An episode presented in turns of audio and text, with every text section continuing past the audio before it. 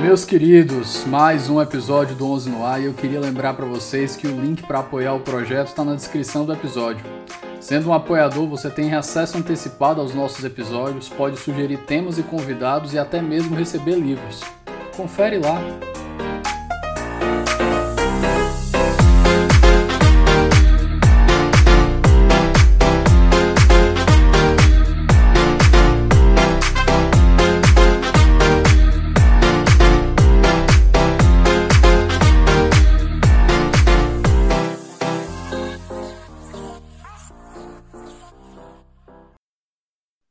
Meus queridos, boa tarde.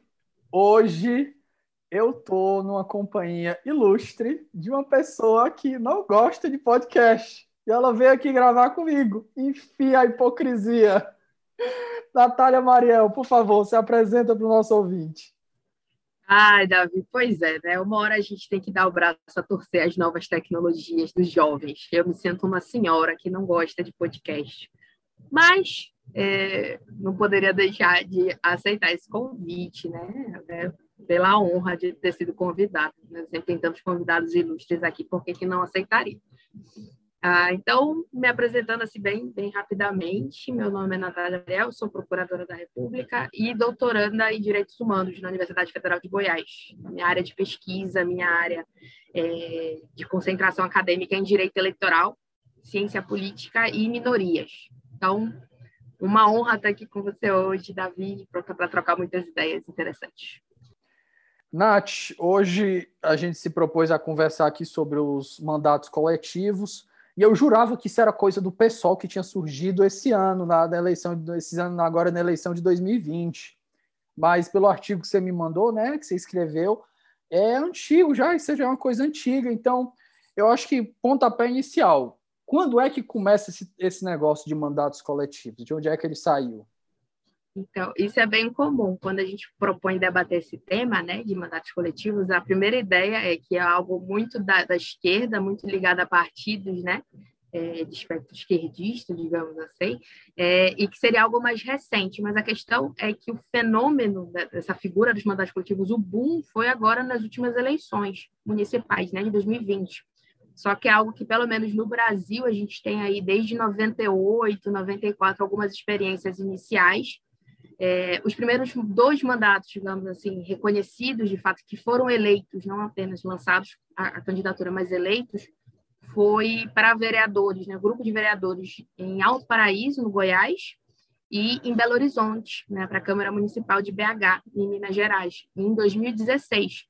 Foi quando a gente efetivamente conheceu no Brasil os mandatos coletivos eleitos, né? digamos assim. Mas a figura das candidaturas lançadas, de grupos que se lançavam é, para as eleições, isso já tem algum tempo, aí, pelo menos desde 94, desde 98. As pessoas só se passaram a interessar, digamos assim, mais por conta da última eleição. A eleição municipal que foi realmente um boom muito grande, foi um acréscimo de aproximadamente 70%, digamos assim, de candidaturas que se apresentavam antes, e a gente teve, né, conseguiu assistir várias sendo eleitas, inclusive, em diversas capitais. Então, passou a atingir mais assim, a curiosidade né, em cima desse tema. Perfeito, Nath. É, segunda pergunta. Vamos conceituar como é que funciona uma candidatura coletiva. Eu já sei, eu já, pelo teu artigo, eu entendi ali que tem uma pegada que eu respeito muito, que é na parte democrática. Mas antes da gente entrar nesse ponto, eu quero te perguntar: como é que funciona a estrutura, para a gente situar o debate aqui para quem está ouvindo a gente?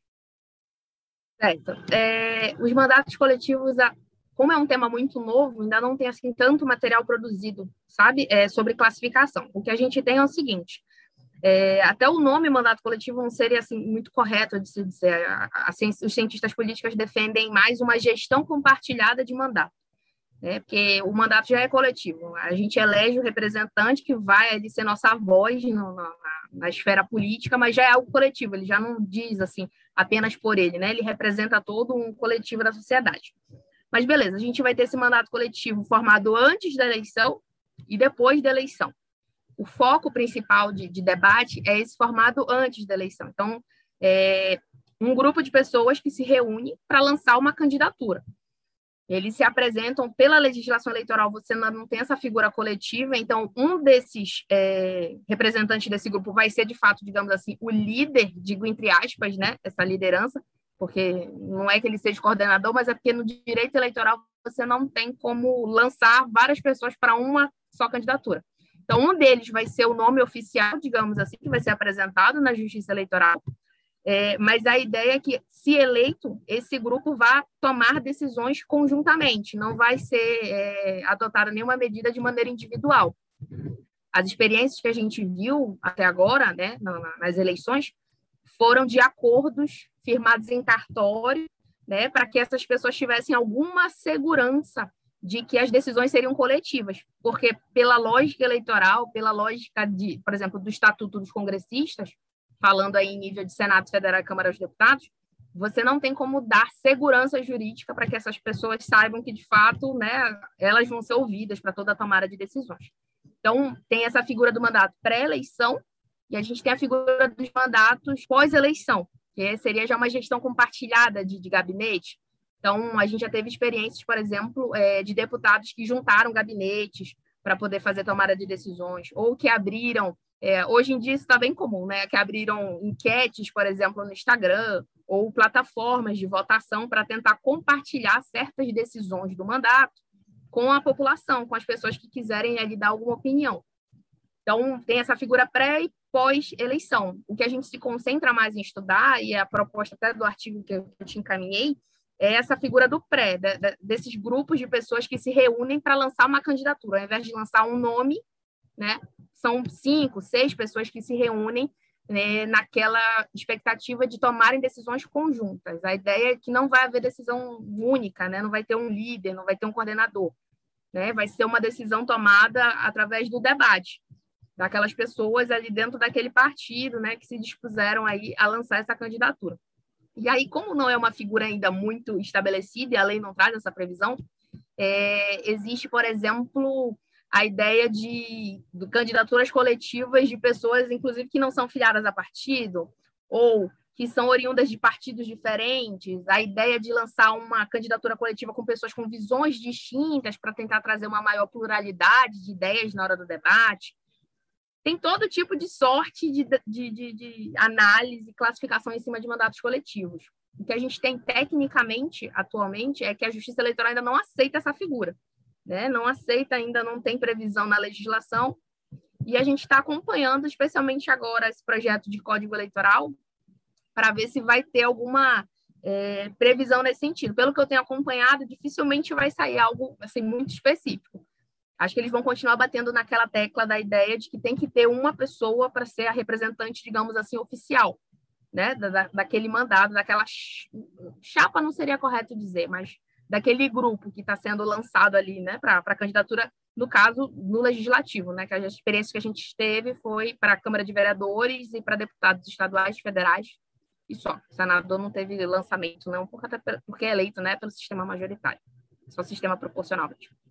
Nath, nesse ponto, eu vi que uma grande observação, isso tem se dado mais em partidos de esquerda, até porque eles têm essa tendem a ter essa preocupação maior com a parte das comunidades. E eu achei interessante, foi o ponto da democracia, que foi uma questão que me chamou a atenção também na conversa com a Juliana Diniz. Então, apesar de ter certo receio com certos pontos, eu sou sempre adepto dessa ideia de você dar voz a quem não tem. Então, o, o que me chamou a atenção no mandato coletivo foi justamente essa ideia de você pegar várias pessoas que, isoladas, elas não teriam força para eleger alguém mas em conjunto, sim. E em conjunto seria a única forma delas conseguirem conciliar as vontades dela para não se tornar só um cabo eleitoral, mas se tornar um efetivo gestor daquele mandato.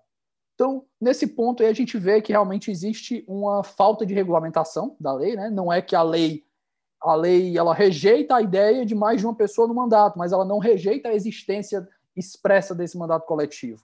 É a situação que a gente está. Mas eu te pergunto, o, a previsão do Código Eleitoral que você está trazendo é que mantém a mesma situação ou há, por parte dos parlamentares que estão fazendo essa edição dessa lei, alguma reserva para limitar esse tipo de atuação? É interessante porque, assim, como há muita resistência por parte dos partidos, isso a gente percebe, é, de aceitar esses mandatos coletivos. Por quê? Além da falta de segurança jurídica, a exemplo, teve agora na eleição de 2020, teve a eleição de uma de um grupo né, coletivo, mandato coletivo para a Câmara de Vereadores de Belo Horizonte. Belo Horizonte sempre trazendo aí precedentes interessantes em matéria de mandato coletivo. E a representante oficial, digamos assim, do grupo, porque a candidatura, a urna eletrônica, o sistema eleitoral todo ele é pensado por um mandato individual, ele não é pensado por um mandato coletivo. Então, vai ser aquela pessoa que vai ter é, as prerrogativas, é aquela pessoa que vai ter o nome aparecendo na urna. Então, tem toda uma sistemática individual mesmo. Essa pessoa que era representante, ela renunciou. E quando ela renuncia, você não tem como chamar alguém daquele grupo que foi teoricamente eleito junto com ela, porque aquelas pessoas não foram eleitas, elas não estão na lista de suplência né, do partido. Vai ser chamado uma outra pessoa. E aí, como é dentro do mesmo partido, se eu não me engano, é Partido dos Trabalhadores, o PT, eles fizeram um acordo de que continuariam respeitando, né, as pessoas daquele grupo, daquele mandato coletivo. Mas pensa, eu eleitora, eu né, me identifiquei com aquele grupo, votei para ter aquele grupo ali me representando. E de repente aquele grupo desmorona, porque o que era o representante oficial sai, renuncia e ele não tem mais nenhuma segurança, vai ser chamado uma outra pessoa no lugar. Então, tem um problema muito grande dessa instabilidade. Pior, né, o, o, o Nath? Imagina se o suplente tivesse simplesmente dito: não, eu não vou não seguir essa linha de vocês. É. E aí, o que, que então, fazer? É muito complicado. Os partidos eles têm uma, uma resistência muito grande. Os partidos que a gente vem identificando assim uma maior aceitação, digamos assim, foram partidos mais de esquerda, PT, Rede, PSOL, né, que acabaram aceitando é, mais esses grupos. Mas apesar daquela imagem inicial que a gente tem de que os mandatos coletivos vão ser inicialmente apresentados por grupos de mulheres, negros, é, pessoas oriundas da comunidade LGBT, que são aqueles mais excluídos das estruturas partidárias, você tem aquela imagem, né? Vai ser essa galera que vai lançar ali candidatura coletiva. Na prática, os números apresentados aí das eleições de 2020, apenas metade das candidaturas coletivas eram lideradas por mulheres que a gente tem essa ideia de que seriam mulheres ali que lançariam. A maior parte ainda foi por homens. É, não há segurança jurídica para essas pessoas, né, que, que vão ter a continuidade dos seus mandatos. Então, apesar de ser algo que é interessante, que a gente tem que aprofundar o estudo, essa falta de regulamentação pode abrir brecha para o mau uso desse instrumento, como a gente tem o mau uso de outros instrumentos, por exemplo, como financiamento é, feminino de gênero, como a gente tem a cota de candidaturas de gênero também que acaba sendo desvirtuada, tudo em razão de brecha. Então, há uma preocupação muito grande com a validade ou não desses mandatos coletivos. Eles não podem ser utilizados até para desvirtuar políticas afirmativas. Você coloca um grupo em tese aí que vai representar o, o, o né, pessoas mais excluídas, digamos assim, grupos minoritários, mas aí o líder daquele grupo é um homem ou é uma, um representante já tradicional qual vai ser a segurança de que, de fato, aquele grupo vai se permanecer coeso durante todo o mandato? Qual vai ser a segurança de que, se acontecer uma renúncia, como foi esse caso de BH, que você vai continuar respeitando a validade daquele grupo? Então, há uma. É, é muito complicado, ainda é um tema que abre muito espaço para debate, mesmo para aquelas pessoas como eu me, me reconheço assim, que defendem grupos e pautas minoritárias pode ser um instrumento que, se não for bem regulamentado, você acaba né, utilizando ele, digamos assim, para um lado de, de, opressão até, para um lado é, prejudicial para esses, para esses grupos específicos. Então, é, o grupo atual de debate do, do, GT, né, dentro da Câmara dos Deputados, que até a relatoria da deputada Margareth Coelho está aí puxando esse projeto de, de código eleitoral, ele não está se debruçando assim sobre miudezas, sabe, sobre o tema, assim, é, trabalhar mesmo detalhes. O que eles têm batido, o que a gente tem recebido informação de quem está acompanhando, é que eles vão continuar insistindo que mandados coletivos, ok, pode ter, mas sempre vai ter que ter uma pessoa representando. Então, não é novidade, vai estar chovendo no molhado, digamos assim, já é o que a Justiça Eleitoral já faz atualmente. É, eu acho que a gente pode brigar mais para uma regulamentação. Essa, essa ausência de regulamentação, essa brecha, é muito complicado no âmbito eleitoral, é muito complicado em representação política, né, em eleição. Nath, outro ponto que me chamou a atenção. É, você falou aí sobre a parte da representação partidária. Inclusive, esses dias vendo a discussão sobre o voto distrital misto que estavam querendo passar, né? Eu vi um podcast, acho que foi da, do assunto, ou foi da Folha, com o Jairo Nicolau, que é um cientista político, muito bom, e ele falando que, com todos os seus defeitos, o, o sistema proporcional ele ainda é a melhor, melhor opção que a gente tem, porque ele aproveita os votos das pessoas, ainda que a pessoa, ainda que o candidato da pessoa não tenha vencido, ele é reaproveitado, ele entra para o coeficiente do partido e pipipipopopó. Nesse ponto aí que você falou, me chamou a atenção é, das questões dos partidos terem essas reservas. Além disso, a gente vê essa reserva também com aqueles movimentos suprapartidários, né, Nath? São outro, é outro ponto que também entra nas reservas dos partidos. Então, eu te pergunto, como é que têm respondido os defensores dos mandatos coletivos, como é que eles têm respondido, como é que eles têm se posicionado a essa crítica do enfraquecimento partidário? É interessante porque o nosso sistema eleitoral ele foi construído em cima da premissa de que os partidos têm um papel importante de promoção é, do debate, da participação política e tudo mais. Só que nos anos você vê é, as mesmas candidaturas se lançando, você vê os mesmos nomes se elegendo, tendo apoio. E aí sempre ficava aquele questionamento dos espaços partidários serem espaços majoritários, enquanto ao invés deles promoverem. A neutralidade é uma preservação do status quo. É muito complicado. E, e aí, como ficava para esses grupos minoritários, né? Além disso, tem a crítica do sistema proporcional, como você falou. É, e é engraçado porque a gente olha muito para o Brasil, olha muito para o Brasil, mas eu acho muito interessante você estudar como é o sistema eleitoral de outros países. E você percebe que a gente não está tão mal assim, ou, ou, ou, que não está indo tão contrário à onda. Essa apatia política, esse, esse questionamento dos partidos não é algo que é privilégio brasileiro. Em vários países há esse debate.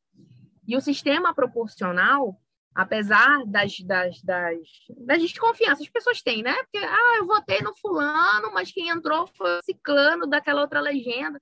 Que absurdo e tudo mais. As pessoas confiam mais naquele quem teve mais votos ganha. Elas não conseguem ver é, a, a, a riqueza, digamos assim, as vantagens do sistema proporcional, que aproveita os votos de todos para tentar distribuir esses votos de maneira mais é, qualitativa, de você conseguir ter mais grupos dentro do poder legislativo. E o sistema proporcional é um sistema que é usado em vários países do mundo, vários. E é uma tendência de utilização.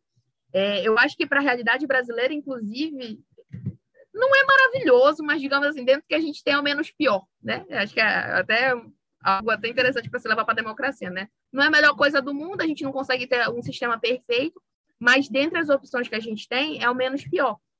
É, e a partir do momento que a gente tem proibição de coligação para a eleição proporcional, especialmente agora, né, a partir das eleições de 2020, você teve essas, essa, essas estruturas oligárquicas dos partidos cada vez mais escrachadas. Né? Por exemplo, cota de gênero era algo que já era difícil de ser observado. Com o fim das coligações, ou seja, você não tem mais tanto espaço de negociação entre os partidos, os partidos têm que lançar dentro da sua própria estrutura aquela quantidade de, de 30%, né? É, a gente viu uma maior desobediência à cota de gênero. Então, a proibição de coligação mostrou ainda mais a dificuldade dos partidos de dialogarem, de dar espaço para grupos minoritários. Então, eu acho que na tentativa de corrigir isso aí, um sistema representativo de fato mais efetivo, uma apatia política que acontece, uma, uma desconfiança com os partidos, a gente tem que pensar novas ferramentas, né? pensar novos instrumentos de participação. E o mandato coletivo é isso, né? ele, ele quebra com essa ideia é, de representação só de maioria, ele quebra com a ideia de uma liderança única, ele distribui poder, ele traz essa ideia de, de, de compartilhar decisões né, do, do, partido com os filiados, com a população que quer se ver representada. E eu acho que é um instrumento interessante, mas tem esse, esse risco né, de, de acabar sendo desvirtuado. Acho que é por isso que a gente tem que produzir em cima desse tema, tem que, que discutir, debater mesmo, é, para jogar a luz, sabe? Porque é o que acontece desde 94, 98, teve um boom nas eleições de 2020, com certeza ano que vem a gente vai encontrar de novo vários mandatos coletivos, e aí vão ser dificuldades que vão aparecer para a justiça eleitoral decidir sem legitimidade democrática, quando o Congresso deveria regulamentar esse tema. A gente vai ver na prática o quê? O TSE tendo que apresentar uma consulta, é, responder uma consulta, regulamentar um tema em resolução sem legitimidade democrática, o que só reforça ainda mais a apatia, né? essa falta de, de, de apego com o sistema. Então, eu, eu acho que é um tema muito urgente que, infelizmente, está sendo negligenciado. E a gente só acaba se encontrando com esse assunto na eleição, né? Se encontrou em 2020, vai se encontrar de novo em 2022, vai ter a próxima eleição municipal. E as problemáticas desse mandato, oriundas desse mandato, a gente vai resolvendo na pressa, apagando o incêndio, né? Apareceu um problema, a justiça eleitoral vai ter que resolver, e aí vai ficar todo mundo achando que aquilo é terrível, que não teve debate, mas está tendo agora a oportunidade de debater o tema, a gente não debate. Então, eu acho que esse é o, o problema, sabe, atual do mandato coletivo.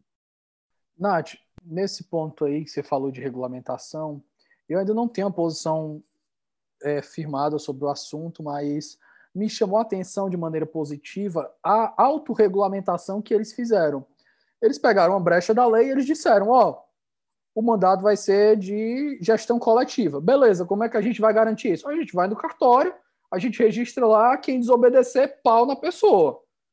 Então, às vezes eu fico até pensando, será que uma regulamentação com o nosso zeitgeist aí seria a melhor, a melhor saída?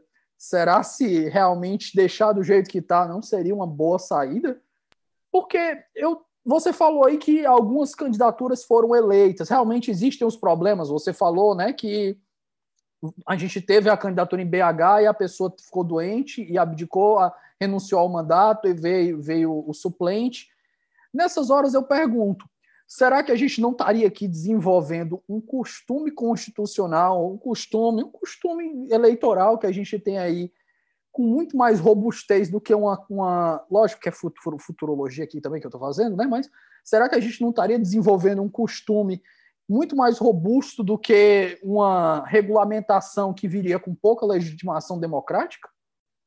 Olha, eu tenho muito receio no âmbito eleitoral da gente aceitar costumes. É, e explico. Tudo é muito. Eleição é algo que mexe com todo, com todo mundo, não é só com brasileiro. É falar brasileiro, mas é com todo mundo, né? Você entra naquele debate, os grupos ficam inflamados. Se você não tiver as regras do jogo é, estabelecidas de maneira correta, sempre vai ter um espaço para alguém questionar a legitimidade do mandato de alguém. E a gente já vive, assim, flertando com o perigo de estar o tempo todo questionando a legitimidade das decisões da justiça, a legitimidade dos mandatos, né? É, então, eu tenho um receio muito grande da ausência de regulamentação no âmbito eleitoral para certos fenômenos. Vou dar um exemplo é, a internet, né? Eu, a gente, de algum tempo atrás, eu não vou nem falar muito para não denunciar a minha idade, mas de um tempo atrás, a propaganda eleitoral, ela era feita onde? Na rádio e na Já TV. Já vacinou, já vacinou por idade. Já vacinei. É, e era feita pelo quê? TV e rádio. Hoje em dia, a propaganda eleitoral é onde? É na rede social. E, e, e, a Justiça Eleitoral foi correndo atrás da regulamentação, apagando incêndio, vendo que estava aparecendo problema e ia tentando regulamentar sem um, um debate assim é, mais profundo. Qual é o risco do mandato coletivo? É você pegar esse instrumento para desvirtuar.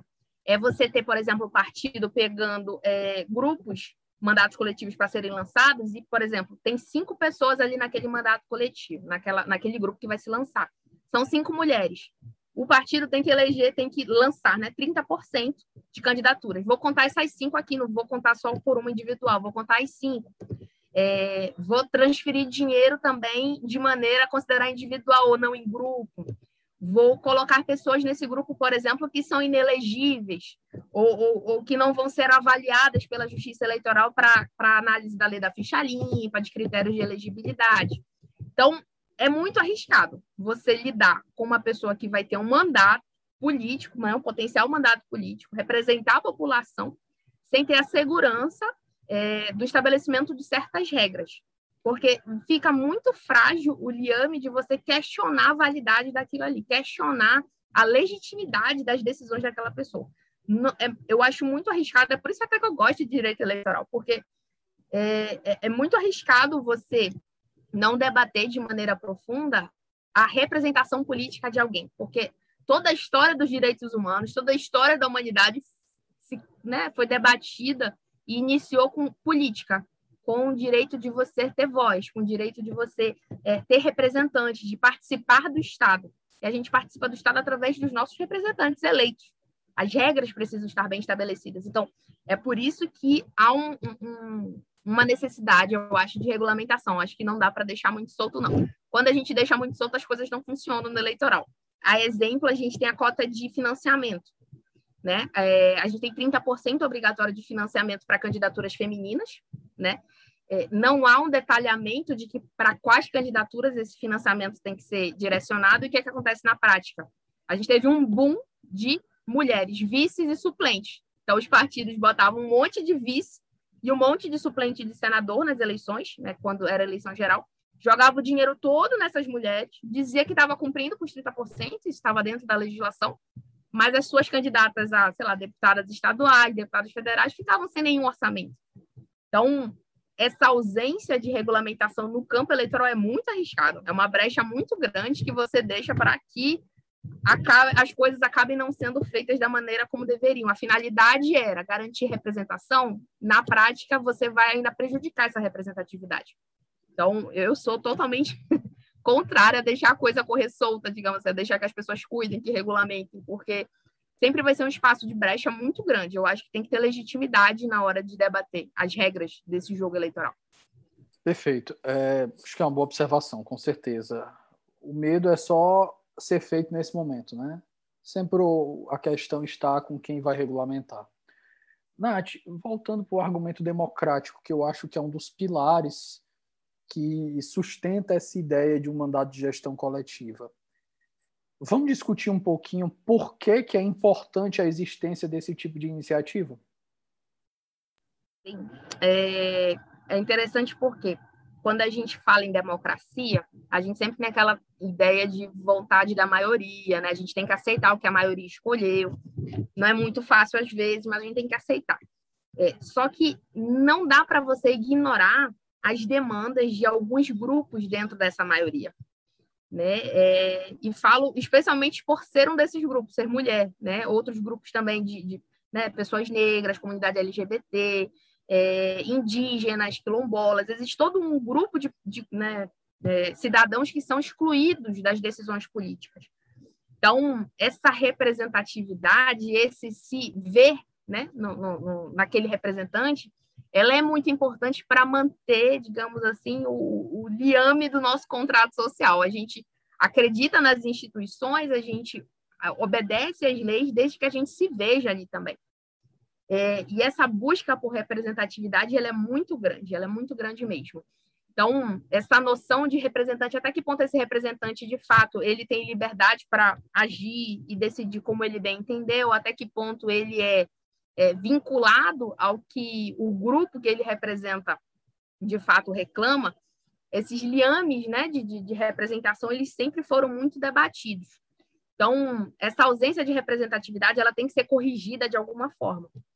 Né? Como eu falei, a democracia não é o melhor sistema do mundo, assim, não vai ser perfeito, mas é o menos pior. A representação por, por voto proporcional, ele não é o melhor do mundo, ele sempre vai gerar questionamento, mas é o menos pior esse menos que a gente tem que tentar corrigir com algumas ferramentas, né, com algumas políticas afirmativas no campo eleitoral para poder garantir essa representação, essa identificação.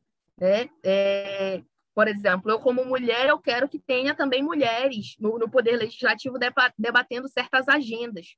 E não digo só agenda, assim, agenda de mulher, entre aspas, mas debatendo agendas. A gente tem mulheres muito capacitadas em diversas áreas. Por que, que apenas homens estão ali?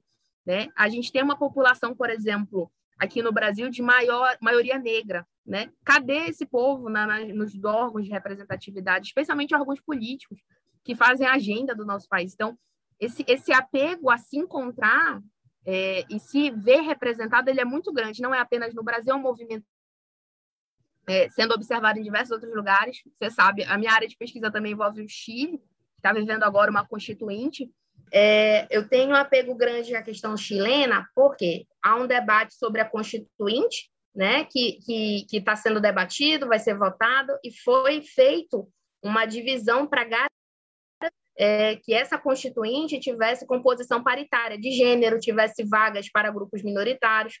Por que isso? Porque é importante você ter outras visões, você ter uma pluralidade de debate. Não é porque a gente está numa democracia de maioria que você vai é, desconsiderar ou ignorar grupos minoritários para trazer uma outra visão, um outro olhar, para enriquecer o debate. É, eu acho que o que a gente vive atualmente na política, especialmente, é uma falta de não é eu que não concordo com você e aí não vou querer mais falar com você, não vou querer trazer minha visão. A ideia é agregar. Às vezes eu consigo trazer um convencimento, um argumento de convencimento, às vezes eu consigo ser convencida.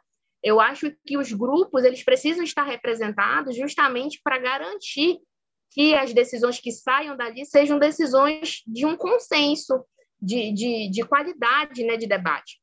Então, é por isso que a gente tem que brigar por uma representatividade mais ampla. É por isso que instrumentos que garantam essa representatividade sempre vão ser interessantes para pesquisa, para análise.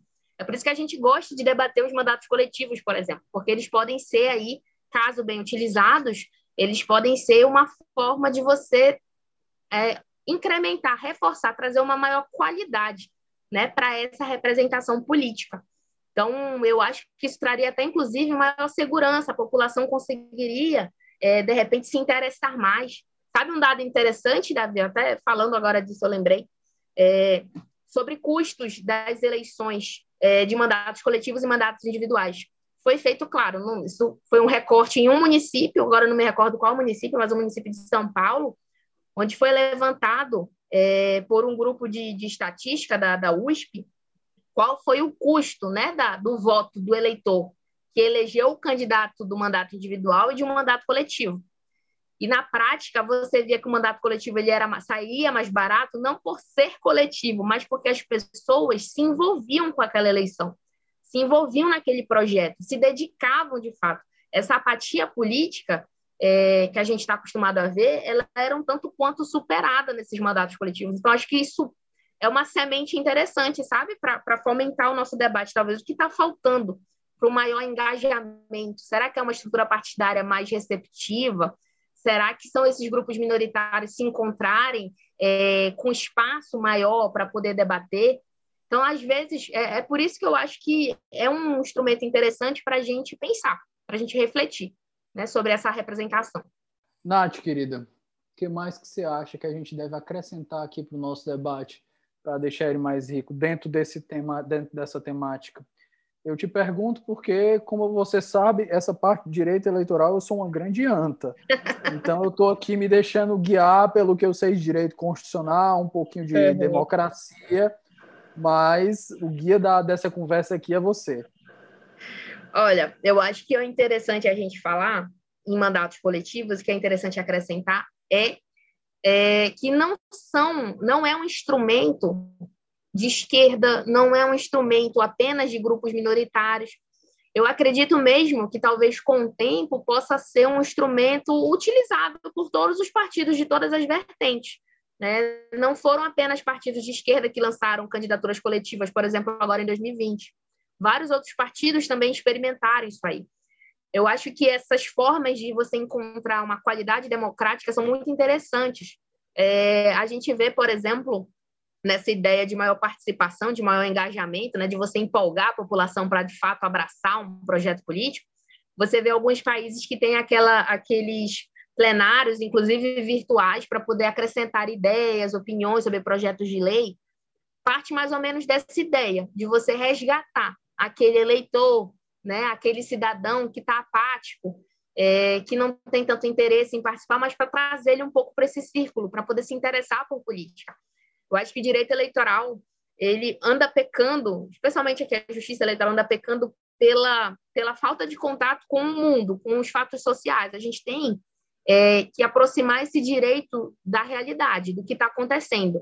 Por isso que eu faço, inclusive, a crítica a essa falta de regulamentação dos mandatos coletivos e outros diversos temas também, que a gente acaba tendo duas esferas separadas ao invés de trazer esse contato, né?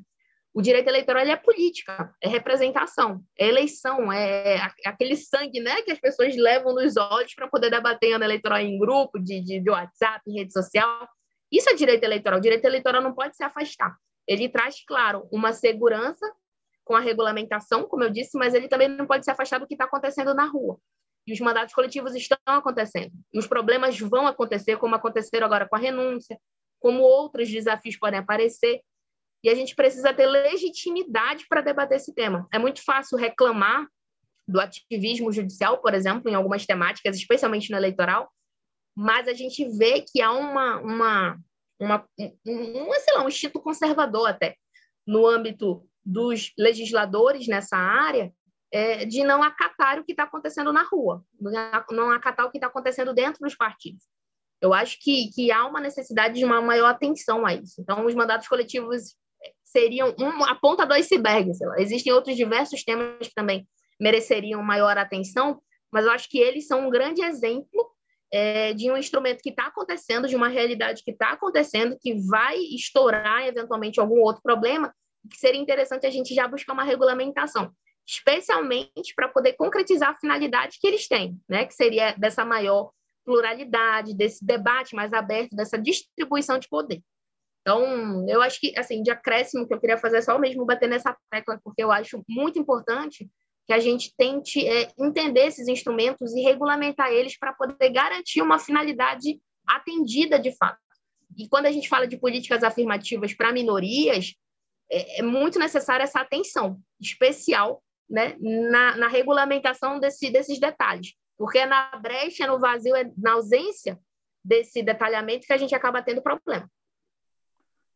Nath, querida, seguindo para o nosso bloco final aqui, já que a gente fez essas considerações finais.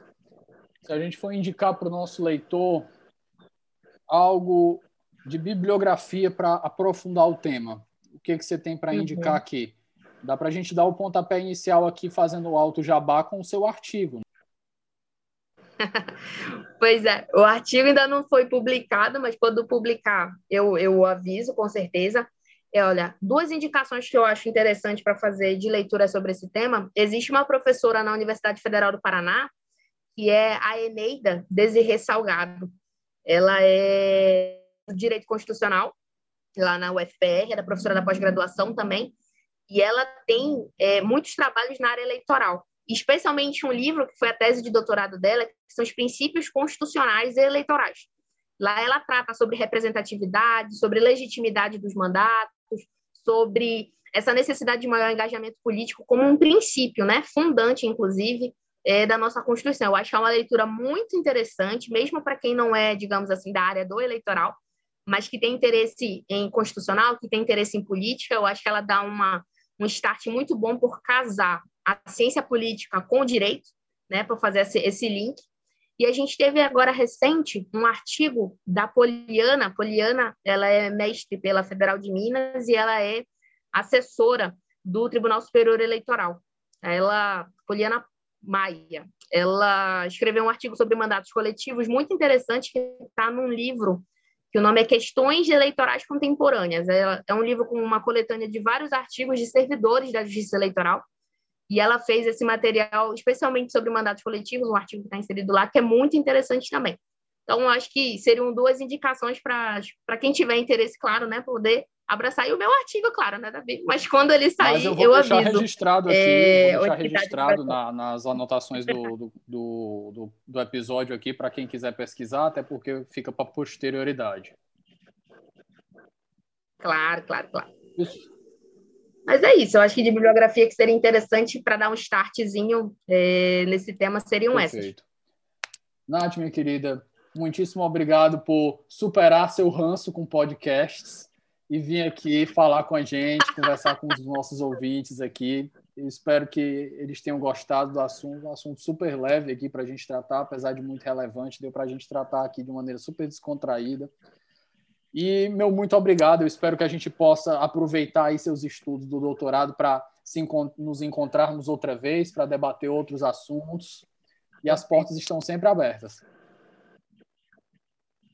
Obrigada, Davi, pelo convite. Ranço superado. Tá tudo bem. E pelo menos esse episódio eu vou escutar, brincadeira.